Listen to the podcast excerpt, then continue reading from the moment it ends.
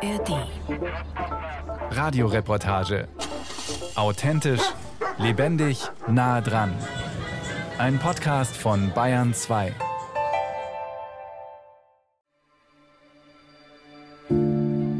Ich habe jetzt auch schon Klienten, die mir erzählt haben, dass sie alle Glühbirnen aus der Fassung geschraubt haben, dass sie nicht mehr warm kochen und dass sie keine Butter mehr essen, sondern nur noch Margarine und dass sie mit ihren Großeltern geredet haben, wie die damals im Krieg gespart haben, damit sie weiter sparen können. Kalt. Arm in Deutschland in einem außergewöhnlichen Winter. Ein Feature von Ina Kraus. Das bin ich. Und mit vielen Stimmen, die sonst selten zu hören sind. Da ist einmal die von Maria, Mutter von drei Kindern, gelernte Köchin. Sie ist alleinerziehend und seit der Trennung von ihrem Mann von Hartz IV, jetzt Bürgergeld, abhängig. Ihren Namen haben wir geändert. Schulferien sehen in diesem Winter so aus. Also ich versuche, dass die Kinder das so wenig wie möglich mitkriegen. Ich gehe trotzdem mit denen jeden Tag raus, also auf Spielplätze gehen wir dann und Oma besuchen und so Familienbesuche. Dann werden wir noch Frau Kaidi hören, Mutter von drei, bald vier Kindern. Ihr Mann arbeitet als Koch in einem Münchner Traditionswirtshaus. Bisher war die Familie auf keinerlei Sozialleistungen angewiesen, aber jetzt erwischt sie die neue Warmmiete kalt. Ja, wir haben 670 bezahlen, aber jetzt mit alles 900. Und sowieso für uns sehr schwer. Jörg Mertens ist chronisch krank, kann nicht mehr arbeiten. Von seiner Erwerbsminderungsrente kann er sich nicht viel leisten, fühlt sich sozial isoliert. Statt alleine zu kämpfen, hat er sich der Bewegung Ich bin armutsbetroffen auf Twitter angeschlossen. Er versucht nicht nur in Social Media, sondern auch auf Demonstrationen, auf die Lücken in unserem Sozialsystem aufmerksam zu machen. Mein Herd ist kaputt gegangen. Ich habe laut Sozialamt kein Anrecht auf einen eigenen Herd. Den muss ich mir selber zusammensparen. Drei Menschen, drei Einblicke in unser Land. Seit Anfang Dezember habe ich Maria, Frau Kaidi und Jörg Mertens mehrmals getroffen und gesprochen, also Menschen, die wenig Geld zur Verfügung haben. Ich wollte wissen, wie Sie, die keine finanziellen Reserven haben, durch diesen außergewöhnlichen Winter mit gestiegenen Strom- und Heizkosten kommen, ob Sie Hilfe erhalten und wenn ja, wo und von wem. Ich wollte aber auch die auf der anderen Seite kennenlernen. Ich habe mit denen gesprochen, die auf der anderen Seite des Schreibtisches sitzen, wenn Leute wie die alleinerziehende Maria Anträge stellen mit zwei Frauen, die im Jobcenter Tag für Tag diese Anträge bearbeiten und wissen, dass das staatlich garantierte Existenzminimum kaum zum Leben reicht. Natürlich nimmt es einen persönlich mit, wenn ich dann die Kunden gegenüber mir sitzen habe und ich muss sagen, das bekommst du leider nicht und du musst schauen, wie du damit klarkommst.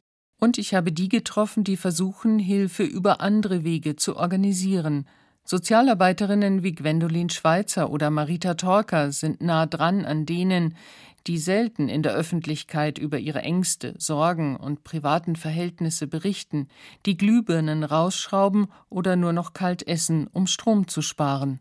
Also die Einsparmöglichkeiten sind tatsächlich in den allermeisten Fällen null. Die Angst ist unglaublich groß und so wirklich auch, dass bei mir Familienväter weinend sitzen, weil sie ja wirklich mit dem Rücken an der Wand stehen und gar nicht wissen, wie das weitergehen soll. In dieser Sendung kommen keine Sozialpolitiker oder Armutsforscherinnen zu Wort, so sehr ich ihre Arbeit schätze. Es sollen die sprechen, die selbst Expertinnen und Experten darin sind, mit dem Existenzminimum oder weniger auskommen zu müssen. Und diejenigen, die Tag für Tag versuchen, diese Menschen durch die Krise zu begleiten. Ich tauche ein in eine Welt, die für jeden sichtbar ist, die man aber lieber nicht sehen will, weil sie Angst macht. Aber warum haben wir eigentlich Angst? Es gibt doch ein soziales Netz in Deutschland. Oder etwa nicht? Nächster Halt, Taufkirchen. In Taufkirchen im Landkreis München gibt es zwei Seiten, getrennt durch die S-Bahn-Gleise. Maria, die alleinerziehende Mutter mit drei Kindern, wohnt stadtauswärts rechts von den Bahngleisen. Ich lebe in der armen Seite. ja, Taufkirchen ist wirklich, die Reichen wohnen auf der einen Seite, die Armen auf der anderen. Auf der reichen Seite von Taufkirchen stehen vor allem Einfamilienhäuser. Die arme Seite ist geprägt von Wohnblöcken und Hochhäusern. Meine Freunde und alle bei mir da, die arbeiten auch, das muss ich auch sagen, viele arbeiten, viele können nicht arbeiten. Das sind die herzlichsten Menschen überhaupt. Wenn man da was braucht, dann ist man schon füreinander da. Maria ist ganz zufrieden mit ihrer Seite. Viele junge Familien leben hier. Von ihrer Wohnung aus ist es nahe zu Kindergarten und Schule. Das erleichtert den Alltag der alleinerziehenden Mutter sehr. Ich habe drei Kinder, acht, sechs und vier. Und die zwei Großen gehen in die Schule und mein Jüngstes geht jetzt in den Kindergarten seit September.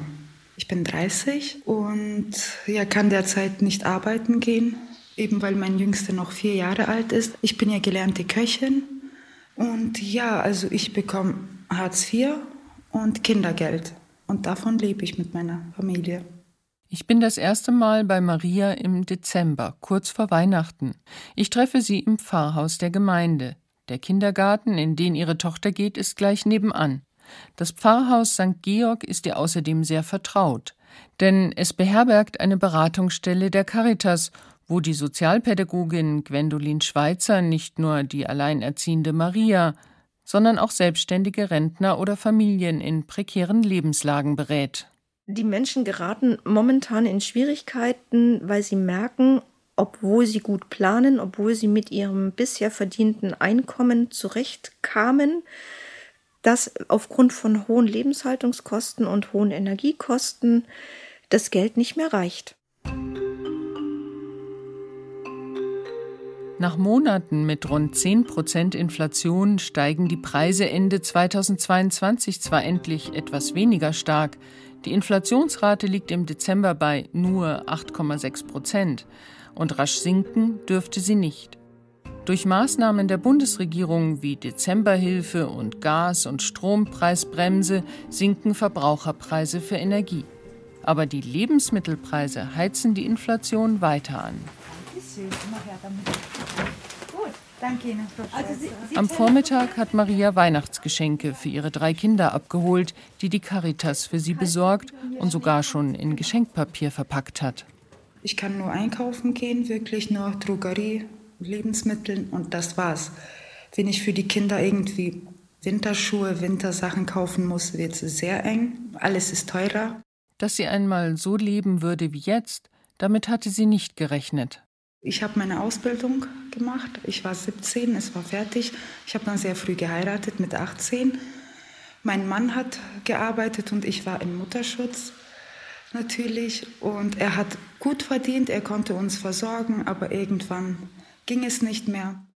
Als die kleinste Tochter drei Monate alt ist, trennt sie sich von ihrem gewalttätigen Mann. Das ist jetzt vier Jahre her. Der Mann zahlt weder die Miete weiter noch Nebenkosten oder Unterhalt. Sie bleibt auf Miet- und Stromschulden sitzen, die Maria bis heute abbezahlen muss. Zu ihrem früheren Ehemann und Vater der Kinder hat die Familie keinen Kontakt mehr. Ja, das war für mich sehr schwierig, weil ich kannte das alles gar nicht. Dann habe ich mich arbeitslos angemeldet erstmal.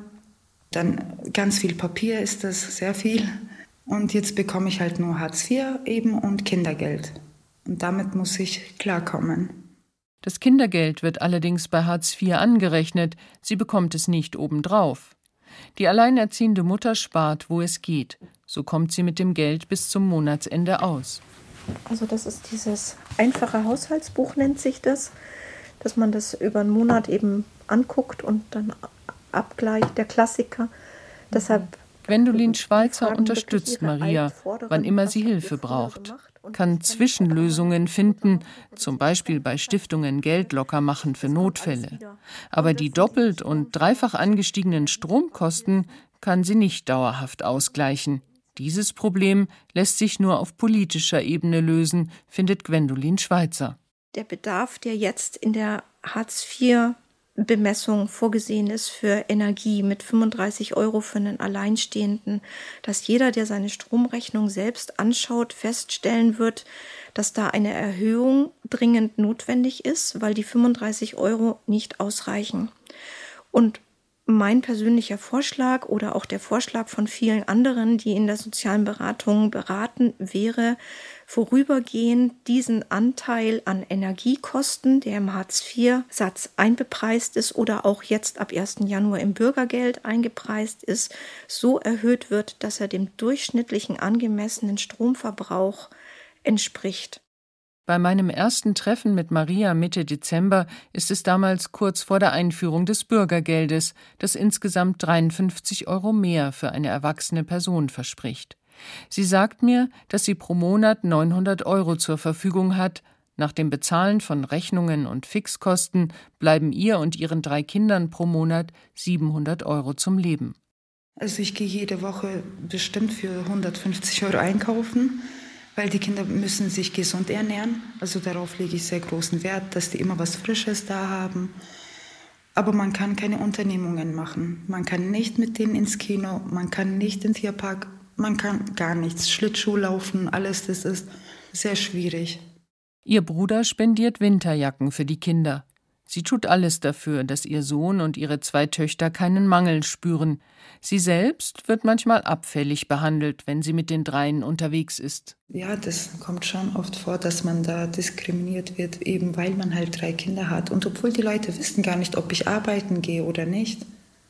Ich bin ja nicht arbeitslos, weil ich es genieße, sondern weil es im Moment so sein muss. Ich kann ja nicht meine Kinder irgendwo hinschieben und sagen, das macht schon ein anderer, das sind meine Kinder, ich muss dafür gerade stehen und die Kinder auch schön aufwachsen lassen.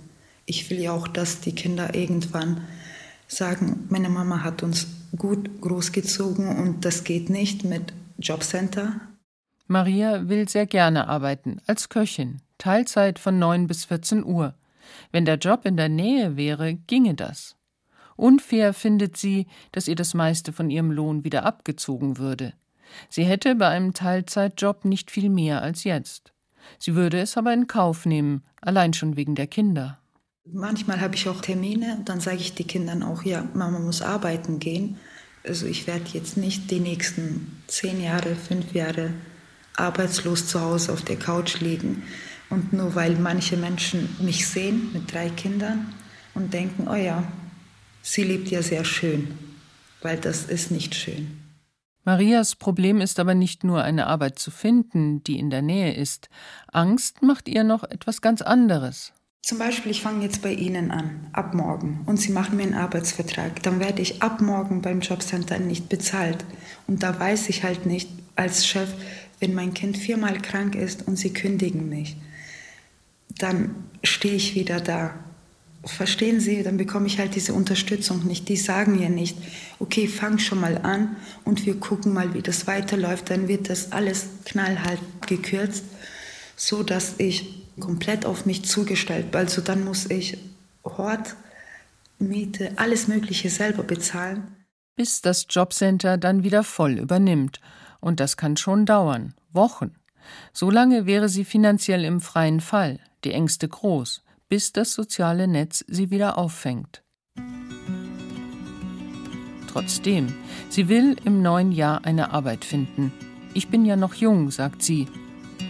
Als wir uns verabschieden, ist sie fest entschlossen und optimistisch.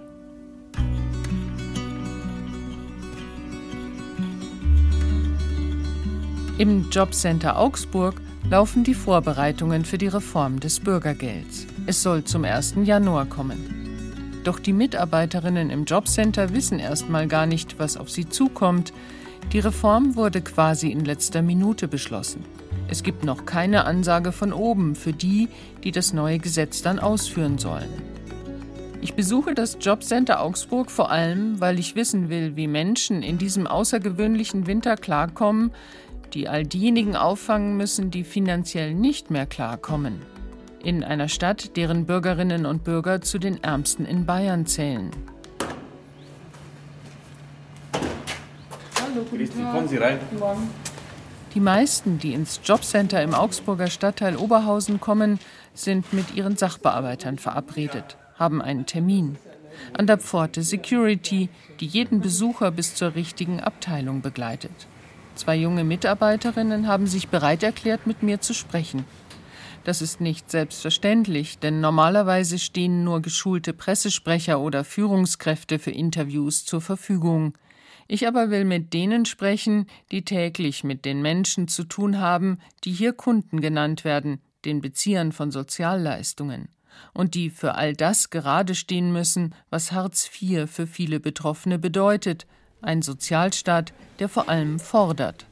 Ah, bin ich einzutreten? Hallo, grüß Sie. Die 28-jährige Donjetta Skodra und die 30-jährige Andrea Reiter-Lehotzky arbeiten im Team Passiv Süd.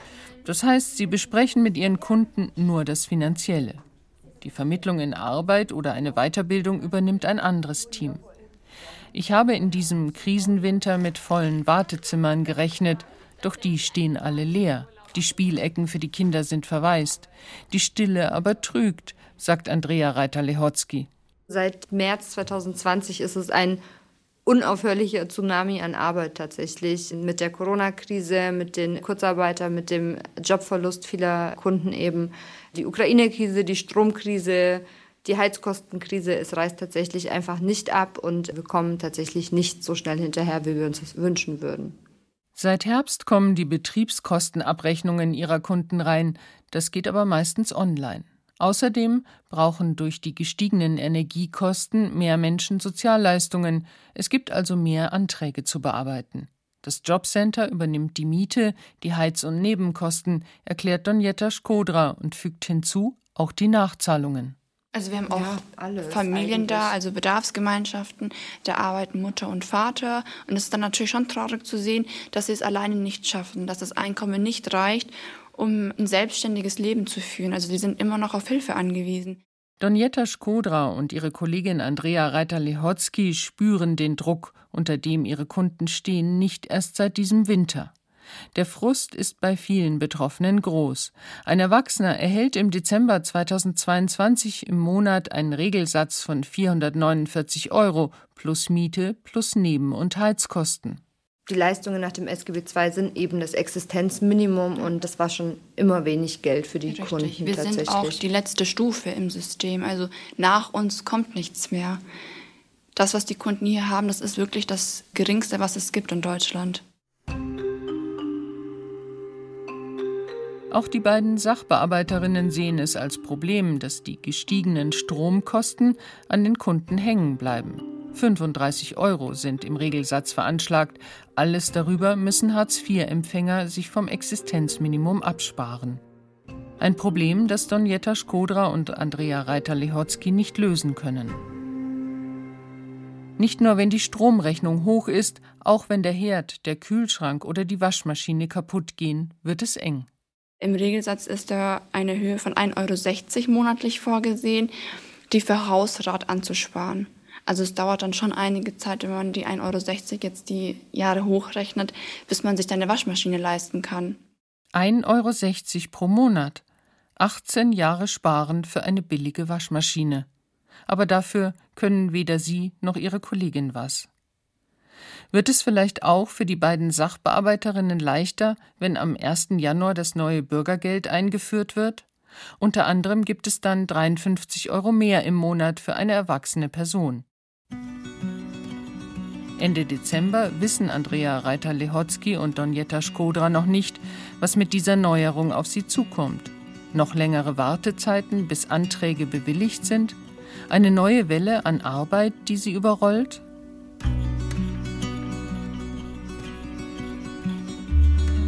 Im Frühjahr und Sommer 2022, als Inflation und gestiegene Energiekosten bei vielen Bundesbürgern so richtig reinhauten, rechneten viele damit, dass es einen heißen Herbst und Winter geben könnte, mit Sozialprotesten ähnlich den Montagsdemonstrationen nach Einführung von Hartz IV vor fast 20 Jahren. Wenn es wieder so kommt, wollte ich auf jeden Fall mit dem Mikrofon dabei sein. Sonst nehmen wir einfach die, äh und so lerne ich im Dezember Jörg Mertens kennen. Das linke Bündnis Jetzt Glangt's hat vor dem Münchner U-Bahnhof Giesing zu einer Feierabenddemo aufgerufen. Jörg Mertens hilft beim Aufbauen einer kleinen Bühne. Transparente fordern weniger Geld für Reiche, mehr für die Armen. Jörg Mertens ist als Mitglied der Bewegung Ich bin armutsbetroffen mittendrin. Die Bewegung hat sich auf Twitter formiert. Unter dem Hashtag Ich bin armutsbetroffen erzählt auch Jörg Mertens von seinem Alltag im sozialen Abseits. Er lebt von einer Erwerbsminderungsrente, die nicht zum Leben reicht, bezieht ergänzend Grundsicherung. Der Anfang 60-Jährige will an diesem Abend gemeinsam mit anderen Aktivisten Öffentlichkeit schaffen für die Lage von Menschen in Armut. Doch viel Aufmerksamkeit bekommen die Demonstranten in der Rush-Hour eines Feierabends nicht. Es ist nasskalt. Die Leute eilen nach der Arbeit nach Hause. Trotzdem sagt Jörg Mertens, also ich bin wirklich der Meinung, die Gesellschaft hat sich nicht abgewendet. Aber, sagt er, die Gesellschaft habe sich vor den Karren spannen lassen. Von gewissen Politikern, die kolportiert haben, dass die bösen Sozialleistungsempfänger alle, ob Hartz IV, ob Grundsicherung, im Prinzip alles Betrüger sind. Wir sind das Bündnis Jetzt Glanz, genug ist genug. Wir existieren schon seit ein paar Monaten und äh, engagieren uns gegen die Inflation, gegen die krassen Preissteigerungen, die ja gerade in letzter Zeit immer mehr Menschen auch zu schaffen machen. Und die Füße gefrieren nach einer Weile zu Eisklötzen. Nur wenige genau, sind zu dem Protest gekommen, vielleicht 30. Ich spreche mit Teilnehmern, die mir wie Jörg Mertens ihre Krankheitsdiagnosen erklären, die von Hartz IV leben müssen, weil sie, wenn überhaupt, dann nur stundenweise arbeiten können, die sich von Sozialbehörden kontrolliert und unverhältnismäßig überwacht fühlen, die sich politisch engagieren, aber auch in sozialen Schwierigkeiten stecken, wie Jörg Mertens. Mittlerweile lebe ich allein. Ich kann auch im Prinzip gar nicht irgendwie Beziehungen oder sowas aufbauen, weil von dem, was mir der Staat gewährt, habe ich tatsächlich keine sozialen Kontakte, außer jetzt hier bei Demos oder so. Mertens, der 35 Jahre für eine Verwaltungsbehörde gearbeitet hat und wegen eines chronischen Rückenleidens erwerbsunfähig ist, war einst SPD-Mitglied, hoffte nach der Ära unter Kanzler Gerhard Schröder mit seiner Agenda 2010 auf ein sozialeres Gesicht der Partei. Das aber kann er trotz Bürgergeldreform nicht erkennen. Ich finde tatsächlicherweise keine Partei mehr, die mich in irgendeiner Art und Weise vertreten würde, Deswegen bin ich aus der SPD ausgetreten.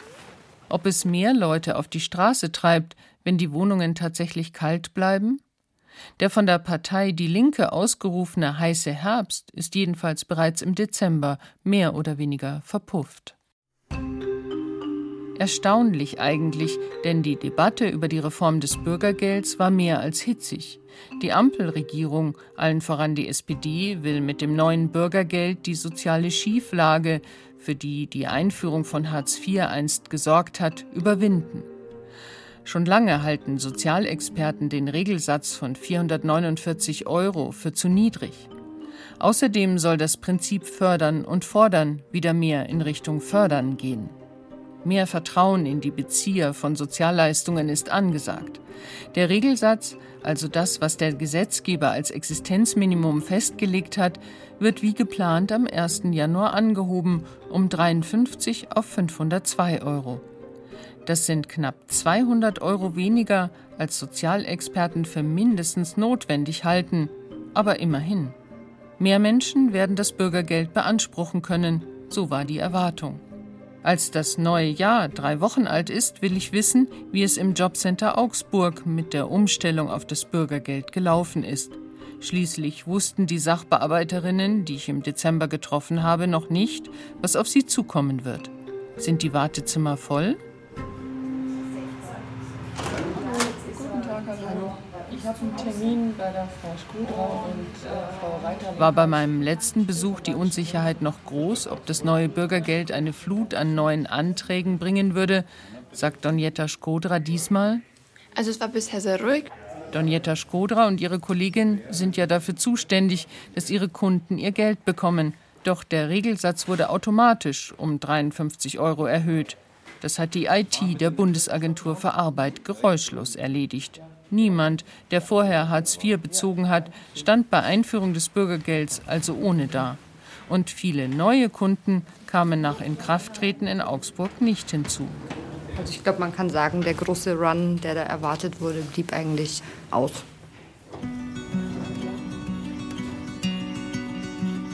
Wenige Wochen nach Einführung des neuen Bürgergelds findet es Andrea Reiter-Lehotzky aber viel zu früh für eine Entwarnung. Und auch wenn draußen die Sonne scheint und die Temperaturen im Winter bis dahin relativ mild geblieben sind, die Verunsicherung bleibt. Die erhöhten Stromkosten müssen Bürgergeldempfänger immer noch selbst von dem Geld, das sie vom Jobcenter bekommen, abzweigen. Da sind die 53 Euro mehr seit Januar schnell wieder weg. Und auch bei den Heizkostenabrechnungen bewegt sich Sachbearbeiterin Andrea Reiter-Lehotzky in einer Art Ausnahmezustand.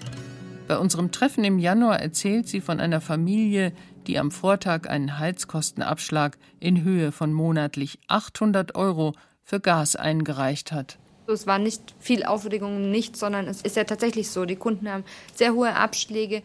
Gewöhnen kann sich Kollegin Donjetta Skodra auch nach Monaten der Energiekrise nicht an die Rechnungen, die sie von ihren Kunden weitergereicht bekommt. Man hätte sich auch vor zwei Jahren gar nicht vorstellen können, dass hier 300 Euro Heizkostenabschläge erfassen. Also wenn man jetzt zurückdenkt an Heiz- und Nebenkosten, ist man immer davon ausgegangen, ca. 60 Prozent sind die Nebenkosten und 40 Prozent die Heizkosten.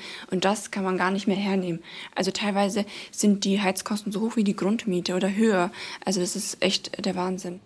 Der Gasabschlag der Familie in Höhe von 800 Euro wird in Augsburg voll übernommen.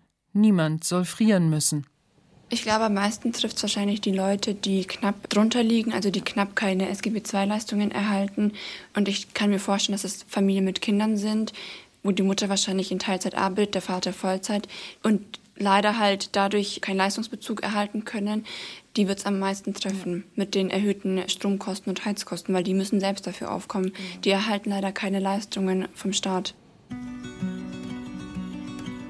Donjetta Skodra und ihre Kollegin sind sich bewusst, dass die Krise alle trifft, auch sie selbst.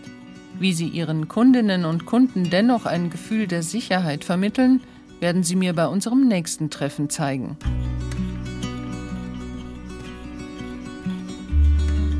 Ich will jetzt diejenigen sprechen, von denen Donjetta Skodra zuletzt erzählt hat. Menschen, die gerade so über die Runden kommen, ohne Sozialleistungen. Es ist Anfang Februar. Frau Kaidi ist nach mehreren Telefonaten bereit, mir auch vor laufendem Mikrofon von der Situation ihrer Familie zu erzählen. Wir verabreden uns im Treffam, einem Projekt der Diakonie, finanziert vom Jugendamt der Stadt München. Sie kennt das internationale Familienzentrum gut. Es ist besonders für Familien gedacht, die kleine Kinder haben und nach Deutschland eingewandert sind. Wer eintritt, den empfängt eine warme und vor allem quietschlebendige Atmosphäre. Ein kleines Café ist das Zentrum des internationalen Familientreffs.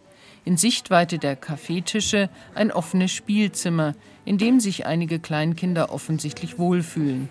Sie sind ganz in ihr Spiel vertieft. Hier haben sie außerdem mehr Platz als zu Hause, in meist viel zu kleinen Wohnungen. Ihre Mütter sitzen um einen Tisch und üben mit einer Mitarbeiterin des Treffam die deutsche Sprache. Sie haben sichtlich Spaß daran. Und Mutter? Die Mutter, oder? Die Mutter, richtig. Die Mutter. Und Plural?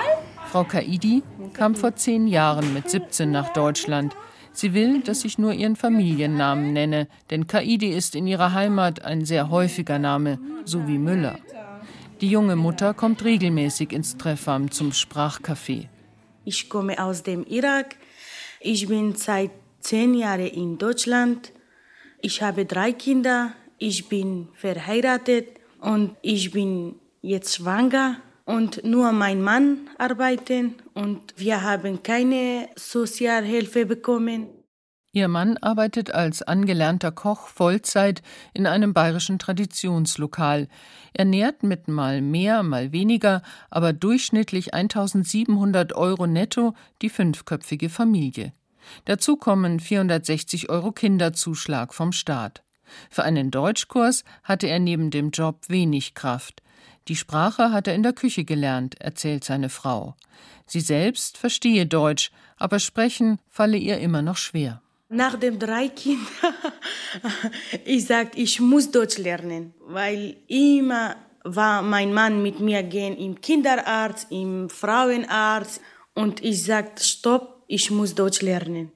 Die Jesidin konnte im Irak nur vier Jahre zur Schule gehen. Mädchen und Frauen hätten in ihrer Heimat keine Menschenrechte, sagt sie.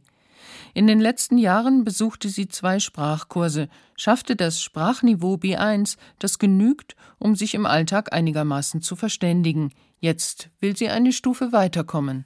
Ich will B2 machen und nach dem B2 ich will einen Schulabschluss machen. Wenn ich Schulabschluss mache, dann ich will eine Ausbildung machen, ja. Doch jetzt kommt erst mal das vierte Kind auf die Welt. Es wird eng, nicht nur in der Wohnung mit nur einem Kinderzimmer, auch finanziell.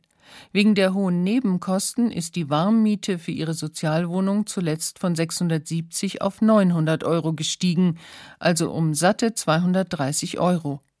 Das ist ein Wendepunkt für die Familie, die zwar durch den Kinderzuschlag mehr Geld für die Kinder bekommt, aber ansonsten ohne den Staat über die Runden gekommen ist. Unsere Geld reicht nicht und wir haben gefragt, wenn wir Wohngeld beantragen, wir darf bekommen oder darf nicht und wir haben schon beantragen und noch nicht bekommen. Wir muss warten. Frau Kaidi ist überfordert mit der Sozialbürokratie. Einen Wohngeldantrag mit all seinen Fachbegriffen auszufüllen, ist für sie und ihren Mann sehr schwierig. Marita Torka hilft ihnen.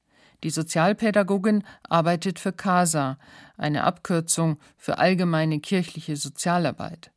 Das Wohngeld für Familie Kaidi ist schon beantragt, aber die Bearbeitungszeit in München ist erfahrungsgemäß lang. Schon vor Inflation und Energiepreisexplosion dauerte es bis zu einem Jahr, bis Anträge bewilligt wurden. Bereits während der Corona-Pandemie geriet die Familie in finanzielle Schwierigkeiten. Als Koch in der Gastronomie reichte das Kurzarbeitergeld von Herrn Kaidi nicht. Die Familie lieh sich privat 2000 Euro bei einem Verwandten und zahlte das Geld nach dem Lockdown in Raten zurück. Das sind wirklich Lebenskünstler. Also die Familie schafft es trotzdem, sich nicht zu verschulden, aber es fehlt jeden Monat Geld. Also sie sind direkt unter dem Existenzminimum seit langer Zeit, obwohl der Mann Vollzeit arbeitet. Lebenskünstler? Das Wort kennt Frau Kaidi nicht. Die Sozialpädagogin erklärt es ihr.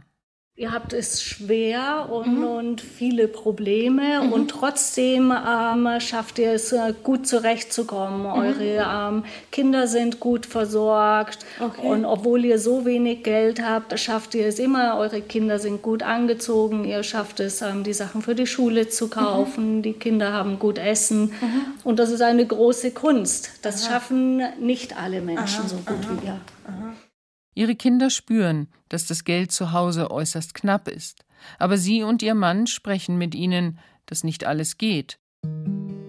Es ist wohl der unerschütterliche Optimismus von Frau Kaidi, der Lebenskünstlerin, der die Familie durch die Krise trägt.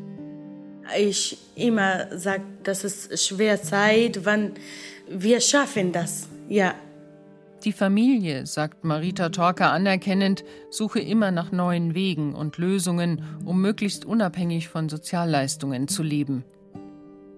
Viele Familien, die sie in ihrem internationalen Zentrum berät, arbeiten im Niedriglohnsektor, sind sehr motiviert, wollen arbeiten und sich weiterbilden, kommen aber kaum noch über die Runden. Die Themen ändern sich. Also es ist sehr viel existenziellere Not oft waren eher auch ähm, gerade hier so im Treffer Themen, naja, was ist denn mit der Kinderbetreuung oder eben auch zu schauen, wie soll es denn beruflich weitergehen, was sind denn die Zukunftspläne. Jetzt geht es wirklich nur noch um die blanke Not. Marita Torka fürchtet, dass andere Themen hinten runterfallen werden. Also meine Prognose ist, es wird noch einen richtigen Rattenschwanz nach sich ziehen, weil natürlich viel zu wenig dann auf die Bildung der Kinder geschaut wird. Also gerade wenn die Kinder jetzt nicht mehr richtig versorgt werden, weil die Eltern gar nicht mehr ähm, den Kopf frei haben, sich auch richtig zu kümmern, das wird noch lange Folgen mit sich bringen. Frau Kaidi sagt, sie verstehe nicht, warum in Deutschland alle immer nach dem Staat rufen würden. Reiche Menschen könnten doch den Armen helfen. Im Treffer werden im Notfall auch Geldspenden verteilt. Frau Torker findet, das müsse die Ausnahme bleiben. Der Staat müsse gerecht und unkompliziert helfen. Aber die staatlichen Hilfen reichen im Moment definitiv nicht aus oder haben lange Bearbeitungszeiten. Die Sozialpädagogin muss immer öfter mit privaten Spendengeldern die Not der Familien lindern.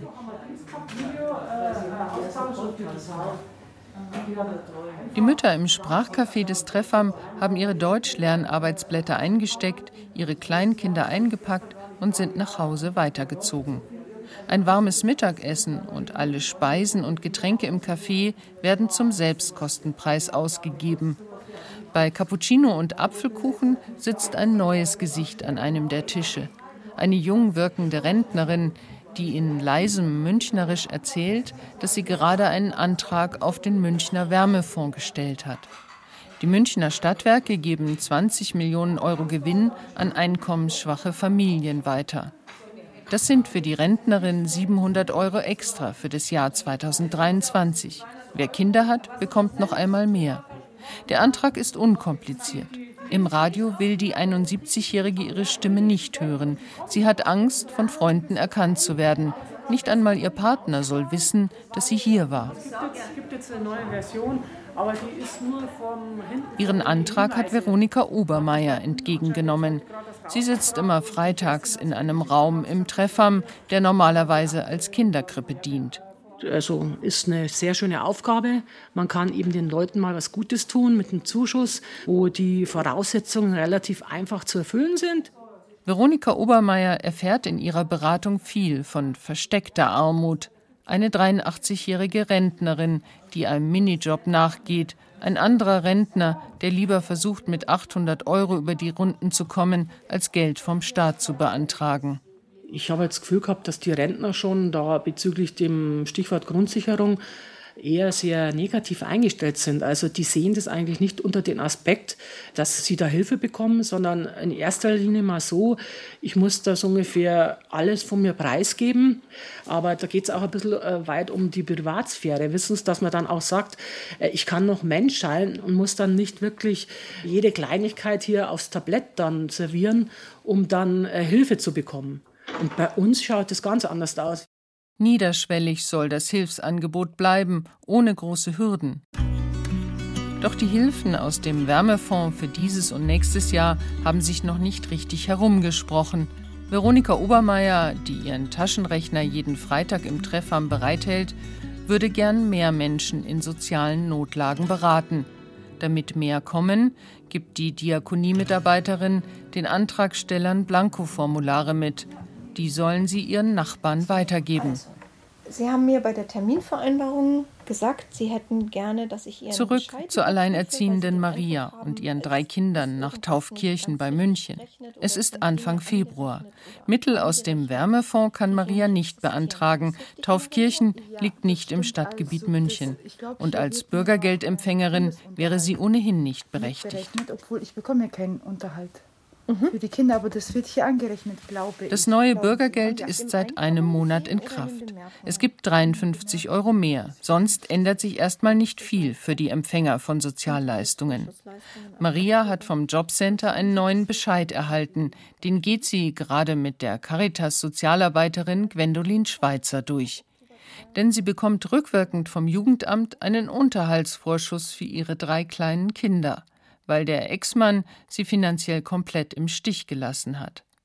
Das zusätzliche Geld verändert den Bescheid, aber gilt wie das Kindergeld als Einkommen der Kinder und wird auf das Bürgergeld angerechnet. Der Unterhaltsvorschuss bringt der Familie also keinen Cent mehr.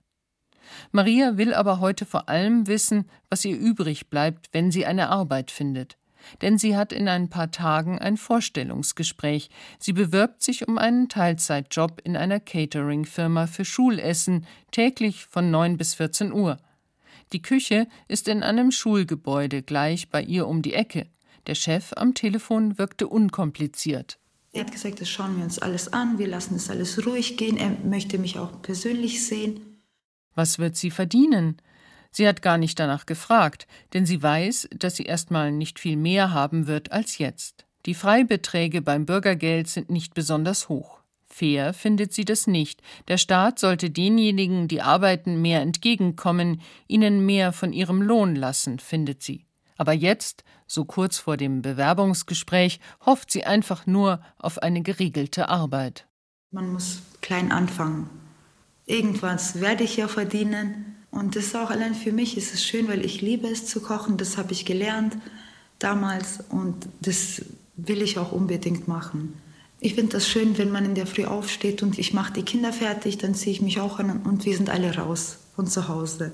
Versteht? Dann komme ich nach Hause, mache noch schnell mein Essen fertig, hole die Kinder nacheinander ab. Dann ist es schön, es hat eine Struktur. Ich mag das so. Wenn es so klappen würde, das wäre echt schön. Sie träumt von einem Leben jenseits des Jobcenters in Unabhängigkeit. So hätte ich vielleicht noch die Chance, von mir aus 100 Euro im Monat zu sparen. Dann kann ich vielleicht einmal im Jahr in Urlaub mit den Kindern. Also mein Plan ist irgendwann da komplett raus. Und ich glaube schon, dass ich das auch schaffen kann. Ein normales Leben eben. Wird das gehen, allein mit dem Gehalt einer Köchin? Bei den derzeit hohen Lebenshaltungskosten dürfte sie mit einem Teilzeitjob kaum über die Runden kommen. Anfang Februar, fünf Tage vor ihrem Bewerbungsgespräch, macht sich die alleinerziehende Mutter dreier Kinder viele Gedanken über ihre Zukunft. Man braucht wirklich zwei Jobs, also Vollzeit und Nebenjob, dann hat man erst normales Leben und man muss als gemeinsam Mann und Frau zusammenarbeiten, noch Nebenjobs und erst dann. Aber da hat man dann auch gar keine Zeit mehr für die Kinder. Ähm, ich habe wieder Stifte für die Kinderschule. Ja, Stifte kann ich immer gebrauchen. Zum Abschied gibt Gwendolin Schweizer Grundstifte für die Kinder mit und zwei Spielesammlungen. Dazu eine Packung Müsli für das Frühstück der Kinder. Wie kostbar die Zeit ist, die sie für ihre Kinder derzeit hat, wird sich möglicherweise im März zeigen. Da sind wir erneut zu einem Gespräch verabredet und ich bin sehr gespannt zu erfahren, wie das Bewerbungsgespräch verlaufen ist. In den vergangenen Monaten hat die Bundesregierung zahlreiche Maßnahmen auf den Weg gebracht, um die Bürger zu entlasten und einkommensschwachen Bürgern unter die Arme zu greifen. Dezemberhilfe, Strompreis- und Gaspreisbremse. Ich habe inzwischen den Überblick verloren, wer wann und wie entlastet wird. Außerdem lässt sich wohl kein Haushaltsbuch über die exakten Ausgaben führen, weil viele Instrumente rückwirkend greifen und erst auf den Jahresabrechnungen erkennbar sein werden. Im Jobcenter Augsburg versuchen die Sachbearbeiterinnen unterdessen in dieser unsicheren Lage Sicherheit auszustrahlen. Es ist Ende März. Ich habe im Jobcenter Augsburg bisher hauptsächlich das Sitzungszimmer kennengelernt, weil wir da in Ruhe reden konnten. Jetzt bitte ich die beiden Sachbearbeiterinnen Donjetta Skodra und Andrea Reiter-Lehotzky, mir ihren Arbeitsplatz zu zeigen. Ihr Büro sieht mit seinen Zimmerpflanzen sehr freundlich aus. Zwei Schreibtische mit je zwei Bildschirmen, davor quergestellt ein Besuchertisch. Also, wir sitzen dann eben hier und hier empfangen wir unsere Kunden. Mhm. Wir hatten äh, anfangs einen kleinen Tisch, aber wir haben uns jetzt einen großen Tisch geholt, weil teilweise die Kunden zu zweit oder zu dritt kamen und eben auch mit den Dolmetschern. Genau. Und die meisten ihrer Kunden kommen mit Unterstützung. Mitarbeiter der Caritas sind manchmal dabei, Flüchtlingshelfer oder Freunde. Auch bei den Anträgen stellen die Jobcenter-Mitarbeiterinnen fest, dass in den meisten Fällen Sozialberatungsstellen dabei helfen, die Formulare richtig auszufüllen. Offenbar brauchen viele jemanden, um sich im Umgang mit der Behörde sicher zu fühlen. Ähnlich einem Steuerberater. Dabei verstehen sich die beiden Jobcenter-Mitarbeiterinnen selbst auch als Beraterinnen, die ihren Kunden helfen und Lösungen finden wollen. Ich glaube, viele haben Angst oder befürchten, dass sie hier schlecht behandelt werden oder sich rechtfertigen müssen. Aber das ist halt eben, weil es hier ums Existenzminimum geht und um eben auch die Situation der Kunden auch schnell auch hochgeschaukelt werden kann tatsächlich. Von dem her ist halt eben das Vorurteil tatsächlich gegenüber unserer Behörde auch ziemlich hoch, würde ich sagen. Also wir versuchen nicht so zu sein und das Bild zu brechen und die Kunden anders zu empfangen, so wie es sich gehört. Die zwei Jobcenter-Mitarbeiterinnen in Augsburg haben das, was das neue Bürgergeld will, schon länger zu ihrem Prinzip gemacht. Den Antragstellern mit mehr Vertrauen zu begegnen, ist die Devise. Und so haben Donjetta Skodra und Andrea Reiter-Lehotzky einen Glasbehälter mit Bonbons und Schokolade auf ihrem Besuchertisch stehen. Kinder, ehrenamtliche Helfer, Caritas-Mitarbeiter, Dolmetscher und die Kunden selbst können manchmal gar nicht glauben, dass sie sich bedienen dürfen. Auf dem Tisch, an dem ihre Kunden Platz nehmen, steht auch eine Box mit Taschentüchern. Dass hier jemand weint, komme aber äußerst selten vor, sagen die beiden. Auch sei bei ihnen noch nie jemand ausgerastet. Scharfe Gegenstände liegen trotzdem nicht auf den Tischen, wenn Kunden kommen. Die beiden jungen Frauen versuchen, den Menschen, die zu ihnen kommen, mit Respekt zu begegnen.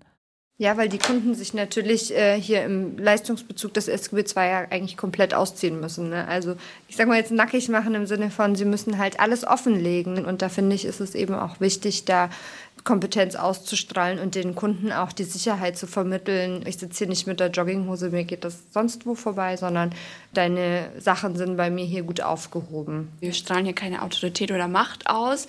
Also wir möchten die Leute auf Augenhöhe empfangen und ja, gut behandeln einfach.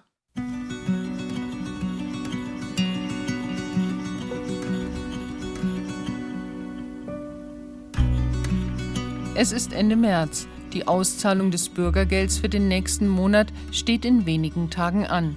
Der Zahltag ist auf den Wandkalendern in ihrem Büro mit leuchtendem Pink markiert. Donjetta Skodra und Andrea Reiter-Lehotzky müssen sich sputen, dass die Anträge in ihrem Posteingang zügig bearbeitet werden. Das Geld wird schließlich dringend erwartet. Manchmal braucht es einen ganzen Tag, die Ansprüche eines Kunden zu klären, manchmal geht es flott. Trotz aller Mühe beträgt die Bearbeitungszeit allerdings im Moment im Jobcenter Augsburg bis zu drei Monate. Ich treffe noch einmal Jörg Mertens, den ich Anfang Dezember, also vor über drei Monaten, auf einer Demonstration in München-Giesing kennengelernt habe. Wir verabreden uns in einem Münchner Café. Jörg Mertens kann nicht mehr arbeiten und bezieht eine Erwerbsminderungsrente. Weil die nicht zum Leben reicht, braucht er noch Grundsicherung obendrauf. Er hat sich der Bewegung Ich bin armutsbetroffen angeschlossen und ich will wissen, wie er, der Aktivist für die Belange armer Menschen, diesen außergewöhnlichen Winter erlebt hat.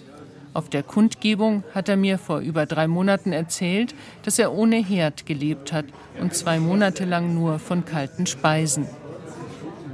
Als ich ihn drei Monate später Ende März treffe, kommt er gerade von der Physiotherapie. Er hat ein chronisches Rückenleiden. Nach der Behandlung geht es ihm deutlich besser. Und der Herd? Da bin ich unendlich dankbar. Der war kaputt und Sorge weniger, respektive diese One Very Less Foundation, die haben mir unter die Arme gegriffen und haben mir tatsächlicherweise einen Herd inklusive Lieferung und Anschluss finanziert. Seitdem kann ich auch tatsächlich wieder kochen. Die Stiftung Eine Sorge weniger ist wie die Bewegung Ich bin armutsbetroffen in Social Media sehr aktiv. Auf der Straße hat sich allerdings wenig Protest formiert in diesem außergewöhnlichen Winter. Also aus meiner Sicht ist es ganz einfach leider Gottes so gelaufen, dass gerade hier in München das eine abnehmende Tendenz hatte. Wir sind halt sehr, sehr wenige Leute gewesen. Es scheint hier in Bayern eine andere Anschauung zu herrschen, als es zum Beispiel in Berlin oder in Hamburg oder in äh, Köln der Fall ist. Man bekennt sich nicht zur Armut. Jörg Mertens musste nach 35 Jahren Arbeit seine Rücklagen auflösen. Er habe keinen Cent mehr an Ersparnissen, sagt der 62-Jährige. Zur Erwerbsminderungsrente bezieht er ergänzend Grundsicherung. Auch die garantiert nur das Existenzminimum.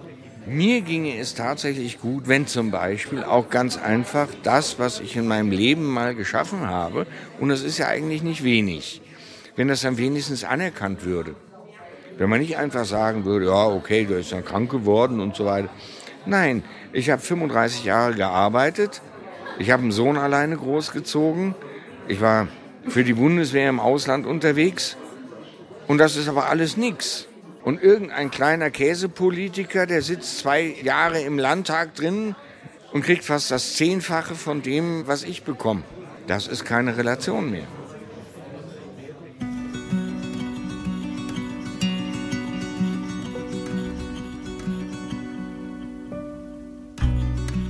Über drei Monate habe ich mit drei Menschen, die mit wenig Geld auskommen müssen, gesprochen, wollte wissen, wie es ihnen ergeht. Das soziale Netz hält, auch wenn es ganz schön durchhängt und nicht alle erreicht, die eigentlich Anspruch darauf hätten. Und wo es rissig ist, müssen private Spenden die Löcher stopfen. Wie geht es weiter mit Maria, Frau Kaidi und Jörg Mertens? Was hält sie aufrecht?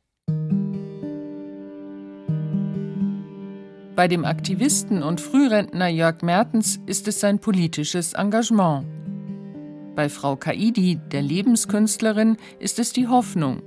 Die Hoffnung, dass das Wohngeld, das sie beantragt hat, ihrer Familie dauerhaft über die Runden hilft. Aber es gibt eine schlechte Nachricht. Ihrem Mann, der seit sieben Jahren in einem Münchner Traditionswirtshaus bayerische Schmankerl kocht, Schnitzel und Schweinsbraten für die Gäste zubereitet, wurde gekündigt.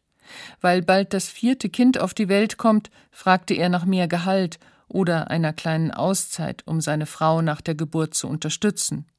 Jetzt ist er ab Mai arbeitslos. Er hofft, vielleicht besser Deutsch zu lernen und so einen familienfreundlicheren Job zu finden, erzählt mir Frau Kaidi am Telefon. Und Maria? Unser letzter Interviewtermin platzt, weil die Tochter mit Fieber im Bett liegt. Aber das Bewerbungsgespräch bei der Catering-Firma ist gut gelaufen. Sie hat eine Woche zur Probe mitgearbeitet und mit dem Chef vereinbart, dass sie dreimal in der Woche vormittags drei Stunden als Küchenhilfe anfangen kann. Auch wenn sie eigentlich gelernte Köchin ist, ist es ein Riesenglück für die alleinerziehende Mutter von drei Kindern, ein erster Schritt raus aus der Abhängigkeit vom Jobcenter. Maria freut sich darauf, arbeiten zu gehen. Am 1. Mai geht es los. Gwendolin Schweitzer, die Sozialpädagogin der Caritas in Taufkirchen, erzählte am Anfang meiner Recherche von Menschen in ihrer Beratung, die Glühbirnen rausschraubten, um Stromkosten zu sparen. Und jetzt, drei Monate später? Die Leute beginnen langsam Hoffnung zu schöpfen, dass es vielleicht nicht ganz so schlimm kommt wie befürchtet. Aber Vorsicht ist die Mutter der Porzellankiste und die Tage werden länger, Frau Schweizer, höre ich relativ oft jetzt. Und so kann man ja auch Licht sparen. Also bis die nächste Abrechnung kommt und man gesehen hat, man kriegt es irgendwie hin, denke ich, ist die Vorsicht durchaus weiterhin an der Tagesordnung. Kalt. Arm in Deutschland in einem außergewöhnlichen Winter. Ein Feature von Ina Kraus. Es sprach die Autorin. Redaktion Christine Auerbach, Regie Clemens Vierenkotte. Ton und Technik Susanne Harasim. Eine Produktion der Redaktion Ausland und politischer Hintergrund im Bayerischen Rundfunk 2023.